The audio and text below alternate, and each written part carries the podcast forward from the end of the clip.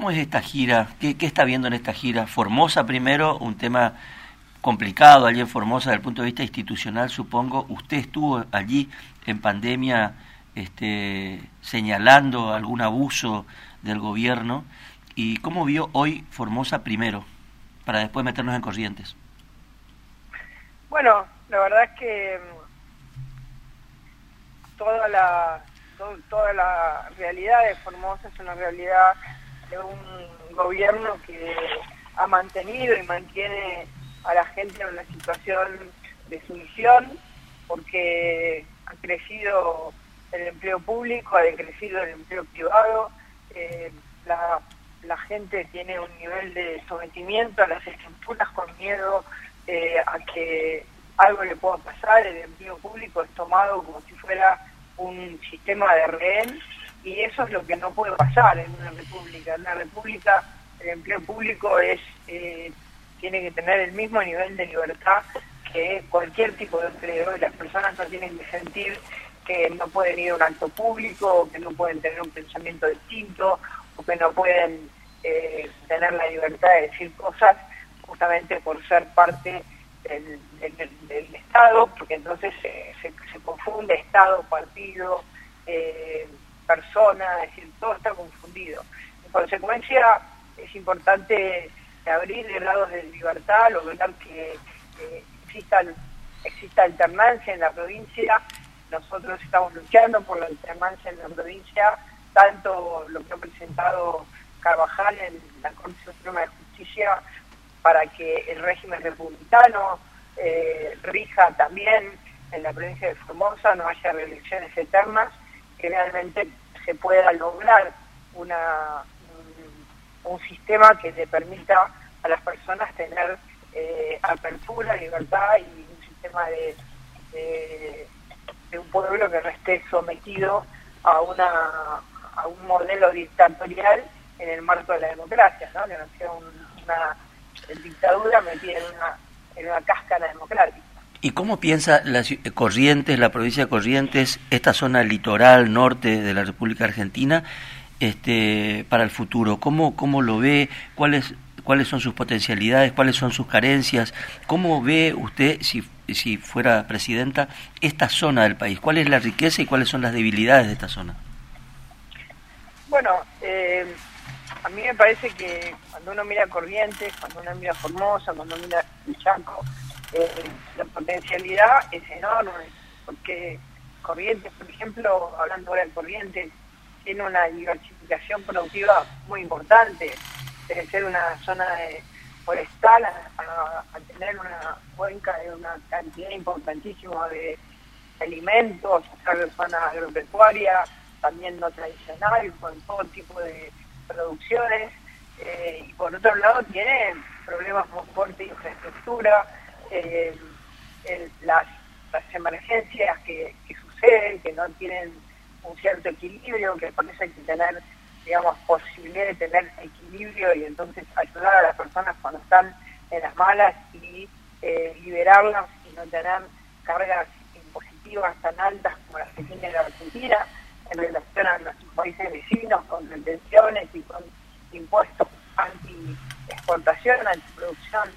Eh, la necesidad también de que se reconozca en las provincias que la producción de las provincias eh, es de las provincias porque eh, uno piensa, bueno, los recursos naturales que están en el subsuelo son de las provincias y los recursos naturales que están en el suelo eh, son materia imponible de la nación y entonces eso genera distorsiones porque hay provincias que reciben mucho dinero por ese por el subsuelo hay provincias que no reciben eh, adecuadamente lo que corresponde por el suelo entonces es un debate profundo respecto a cómo son los desequilibrios que van generando en el país para poder lograr equilibrar y que la producción de las provincias también eh, quede en, las provincias como sucede con aquellos que tienen las regalías sobre su subsuelo, ¿no? que, se terminó de debatir en la Constitución de 1994.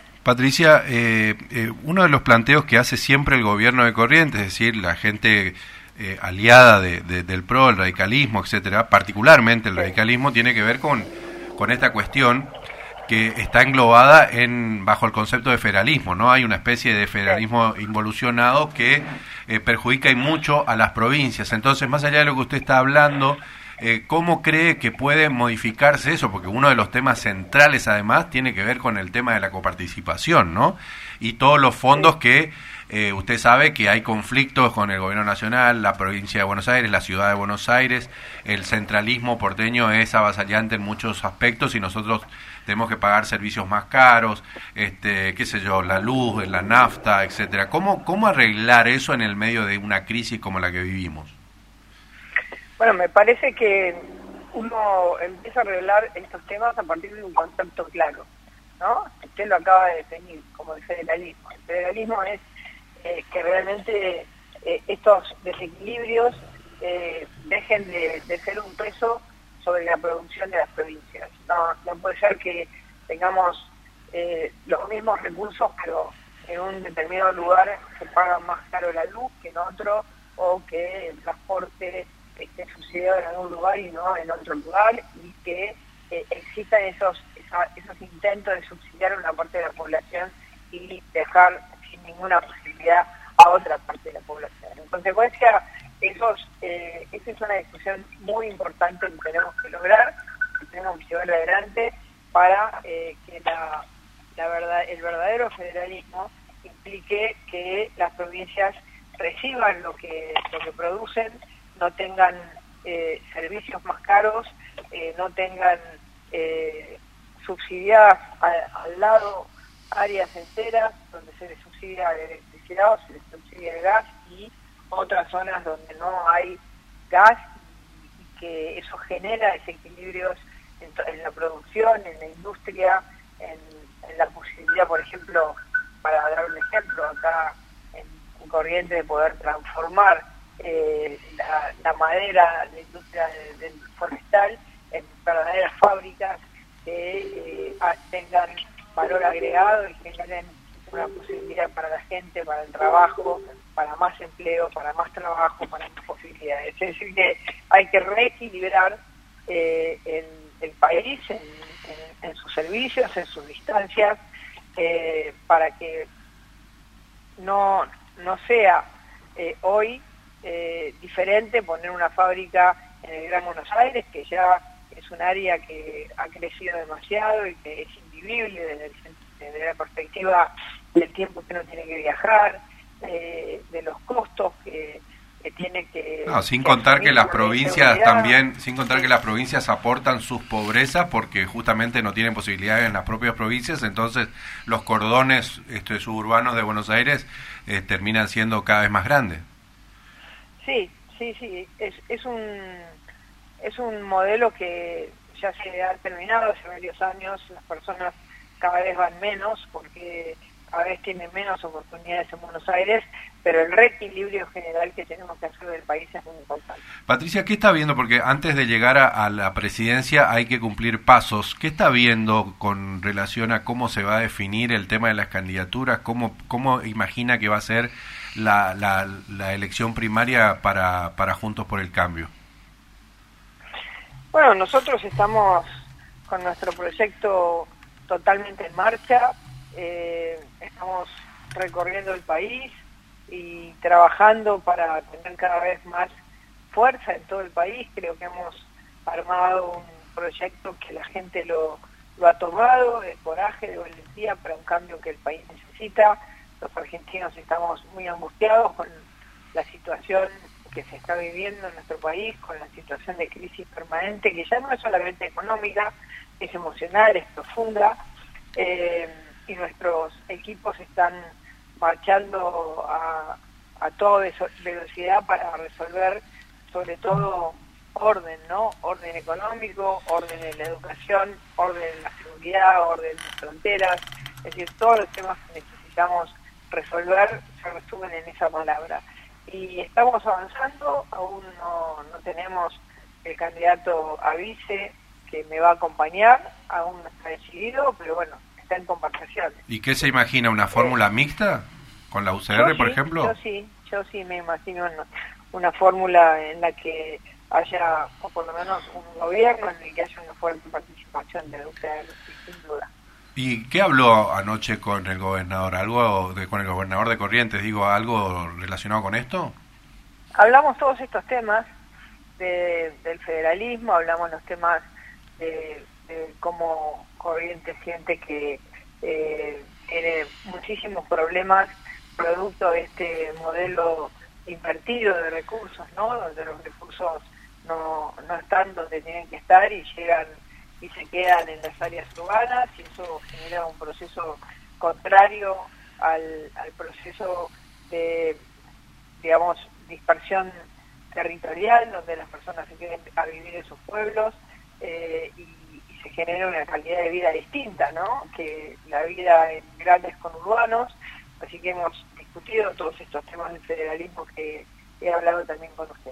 Patricia, eh, hay eh, los analistas, sobre todo los analistas porteños, los que están más cerca de ustedes todo el tiempo, este, están advirtiendo una, una posibilidad y dice que dicen que si no este, logran por ahí encaminar bien el asunto de las pasos, podría haber, eh, podría generar heridos que gane usted o que gane la reta y después esos votos podrían dispersarse eh, favoreciendo incluso a mi ley o de, incluso al gobierno. ¿Usted qué, qué piensa? ¿Se va a llegar a tanto? ¿Es irrecuperable la interna con la reta?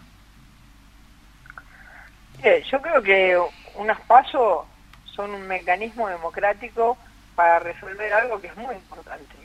No da lo mismo quién conduce nuestro proyecto. No da lo mismo si es un proyecto como el que yo puedo representar, que eh, se ha plantado, que tiene eh, realmente personalidad y coraje eh, a un proyecto que plantea un, modelo de negociación que desde nuestro punto de vista eh, ya se ha probado y más allá de la buena voluntad sabemos cómo termina, ¿no? los obstáculos que nos ponen en el camino. Así que yo creo que hay que entender estos pasos como un un mecanismo de resolución de quién va a hacer, eh, qué proyecto va a conducir la Argentina. Luego, el que gana tiene que ser generoso y el que pierde tiene que acompañar. Y eso va a pasar porque somos todos parte de una misma fuerza. Juntos por el Cambio es una fuerza muy importante que ha sido gobierno, que ha tenido problemas, pero que ha ganado en el 2021 en las elecciones y que es una fuerza que uno al lugar donde vaya, al lugar del país donde vaya. Yo ayer estuve en Formosa, estuve en Charata, en, Chaco, ahora estoy en Corrientes, soy de tarde en Resistencia.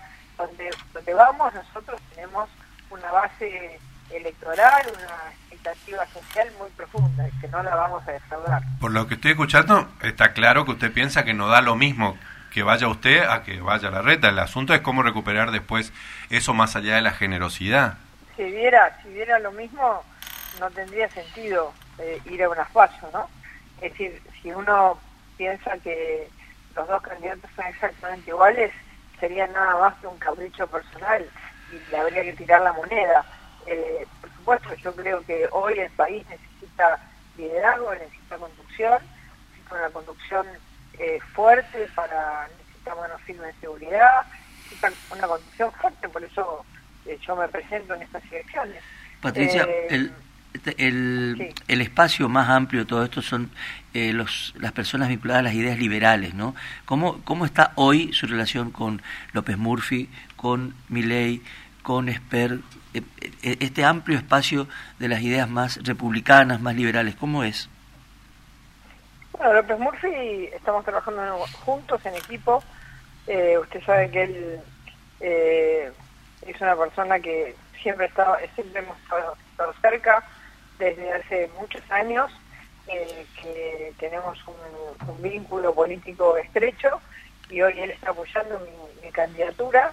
Eh, bueno, mi ley ya sabemos que está en su proyecto y que él sigue avanzando con su proyecto y que no hay, eh, podrá haber el día de mañana acuerdos parlamentarios, pero no hay ningún tipo de acuerdo electoral, eso hay que dejarlo claro, creo que ya a esta altura todo el mundo lo sabe, ¿no?